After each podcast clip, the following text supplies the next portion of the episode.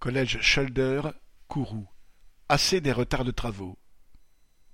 Au collège Victor Scholder de Kourou en Guyane, une trentaine d'enseignants ont débrayé lundi 9 octobre pour soutenir leurs collègues de mathématiques.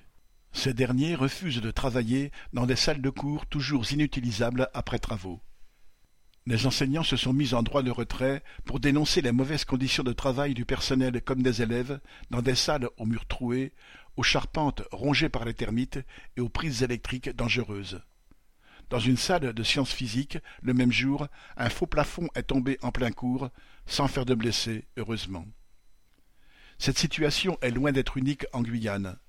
Dans ce département où beaucoup vivent sous le seuil de pauvreté, l'école souffre du manque de moyens et les promesses du ministre de l'Éducation, Gabriel Attal, de mettre un enseignant devant chaque classe apparaissent comme une mauvaise blague. Il manque des enseignants dans tous les établissements du second degré en Guyane.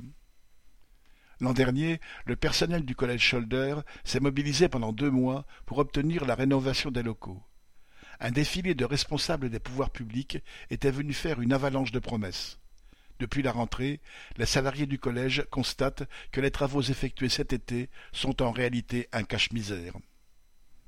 Après avoir manifesté leur colère, les enseignants ont écrit à la collectivité territoriale de Guyane et au rectorat pour exiger des réponses et un calendrier précis de travaux, leur rappelant qu'ils étaient toujours prêts à se remettre en mouvement si les autorités continuent à s'en tenir à du blabla.